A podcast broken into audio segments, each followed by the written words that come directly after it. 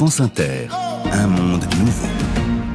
Comment réussir sa vie? Loin des mantras et de la mode du développement personnel, la docteure en neurosciences Sama Karaki nous invite à repenser le mythe contemporain de la réussite. Le talent est une fiction, c'est le titre euh, de votre ouvrage Sama Karaki. Bonsoir. Bonsoir. Merci d'être notre invité ce soir dans Un monde nouveau sur France Inter. Dans cet euh, ouvrage Sama Karaki qui est publié euh, aux éditions Jean-Claude Lattès, vous vous attaquez à ce que vous appelez le mythe du Pourquoi? Alors, euh, le talent est une composante de l'équation du mérite. Donc, en quelque sorte, ce qui explique euh, que nous avons des, euh, des trajectoires différentes quand on croit à la méritocratie, c'est une résultante de la quantité de travail que nous avons fourni pour fructifier ce que nous aurons donc comme potentiel, comme talent. Et en fait, ça reste un peu mystique, un peu euh, un peu mystérieux à analyser, comme ça revient à quelque chose qui est compliqué, nos gènes, notre biologie.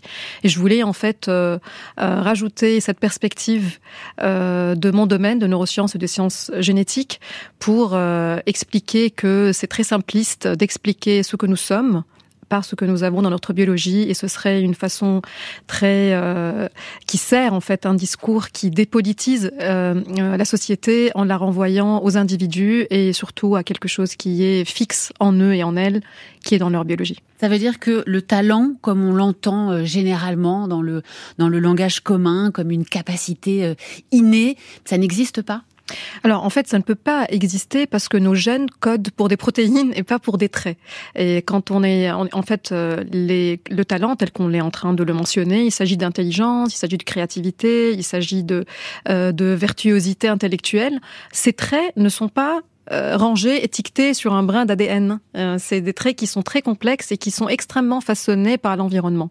Et donc, en fait, euh, il n'y aura pas un biologiste ou une biologiste qui vous dirait que je peux expliquer par l'expression d'un gène ce que nous pouvons être, parce que nous sommes traversés, en quelque sorte, nous sommes câblés génétiquement pour être façonnés par le vécu. Et ce vécu, euh, il est fait euh, de, des systèmes dans lesquels nous, nous sommes nés, des, tous les capitaux dans lesquels nous baignons, mais aussi de notre expérience singulière, intime, les hasards, les opportunités. Donc tout cela se devient tellement complexe. Et là, vous vous rendez compte à quel point le discours simpliste de renvoyer ce que nous sommes à une explication qui est dans ce patrimoine génétique ne rend pas compte de notre biologie même qui est elle-même façonnée par le social. Et vous allez plus loin, puisque vous dites même que ce mythe du talent, il existe parce qu'il nous arrange bien, euh, quelque part euh, euh, politiquement parlant, puisque vous nous dites ça, ça nous permet de pas aller voir, de pas reconnaître vraiment l'ampleur des déterminants, notamment sociaux, qui sont présents dans ce qui va se développer ou pas en termes de compétences et de talent entre guillemets.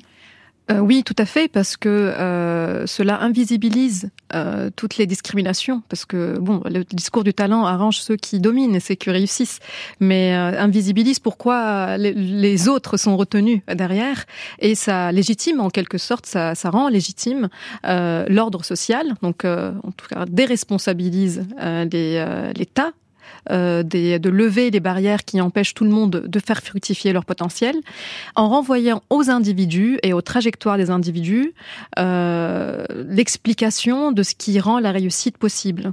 Et donc en fait, c'est plutôt que d'analyser la société par euh, sa sociologie et par des dynamiques et des phénomènes complexes du marché, on va renvoyer ça à la biologie, à la psychologie, parce que s'ajoute à ce talent biologique génétique aussi les vertus du caractère et donc euh, les, les perceptions de soi et le pouvoir de la pensée sur la matière et donc tout ce courant de développement personnel qui vient appuyer en plus, enfin qui vient rajouter une charge individuelle à ce qui est en réalité en grande euh, majorité sociale et politique. Ça veut dire aussi que les petits génies euh, n'existent pas?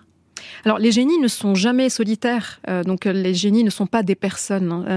euh, même si on aime les imaginer comme étant des êtres marginaux qui ont comme ça, par dérive psychanalystiques, vécu des traumas dans l'enfance ou l'adolescence, pu dériver et finalement fournir une innovation sociale. En fait, si on creuse, que ce soit dans les sciences ou dans les arts, les, le, génie solitaire n'existe pas parce qu'il il, s'assoit sur un écosystème. C'est une excroissance d'un écosystème qui est déjà présent, de connaissances, de travail, de collaboration, de contributions qui sont très très complexes, qui font qu'un individu va, comme un petit nain qui s'assoit sur l'épaule d'un géant de connaissances et de collaboration, nous, nous paraître comme étant celui ou celle qui a, qui, qui a produit cette innovation. Et vous prenez un exemple très, très connu, très présent dans notre imaginaire collectif, c'est Mozart.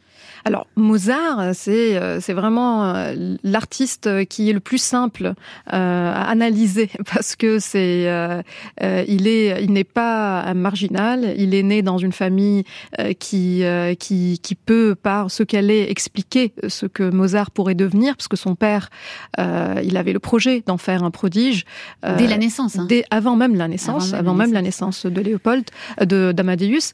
Et et aussi bien sûr les dispositifs et les stratégies d'apprentissage euh, auxquelles il a été euh, euh, soumis ne sont pas du tout partagés par les autres. Donc quand on observe le trajectoire de Mozart, au fait qu'il a fait 3500 heures de pratique avant ses 6 ans, mm. on ne peut comparer Mozart cas ses semblables qui sont nés et qui ont grandi dans l'écosystème, dans le milieu familial dans lequel il est né, avec ces, euh, ces pratiques-là. Cela ne nous, empêche pas euh, d'admirer ce que Mozart a pu faire plus tard. D'ailleurs, de regarder cette trajectoire, de, placer Mozart dans son écosystème, est aussi fascinant que de croire qu'il a le génie en lui. La question euh, qui doit primer sur toutes les autres, pour vous, c'est comment on fait pour permettre à nos enfants de développer leur talent alors, plutôt que d'aller euh, euh, avoir cette obsession euh, pour, par exemple, détecter les hauts potentiels, cette, cette tendance très très contemporaine où on a l'impression que l'intelligence de l'enfant, elle est là mm, déjà mm. dans les premières années et qu'elle va plus bouger.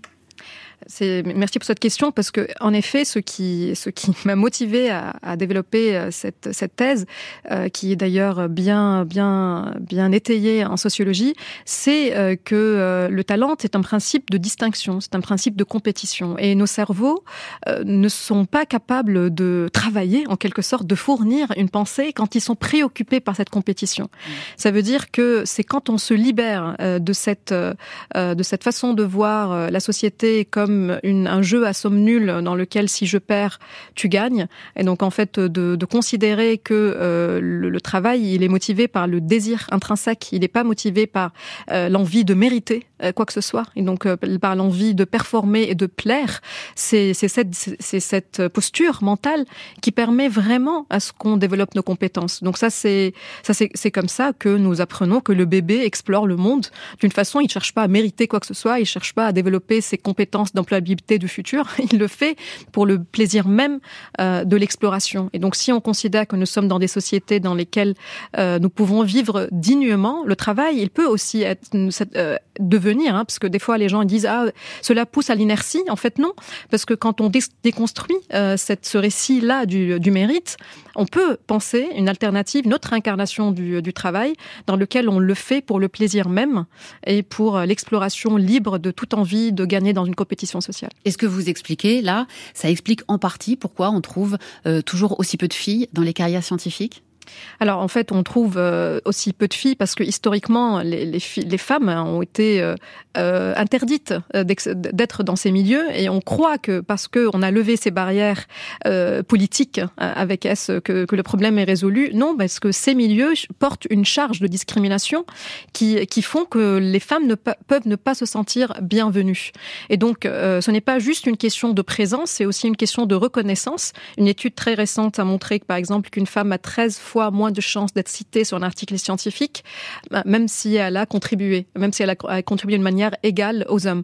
Donc nous avons un biais de reconnaissance, nous avons un biais de discrimination qui rendent ces milieux euh, dans notre imaginaire comme étant des milieux masculins et nous avons la charge collective de, euh, de, de démêler ces récits et de les transformer. Merci beaucoup, Sama Karaki. Le talent est une fiction, c'est aux éditions Jean-Claude Lattès.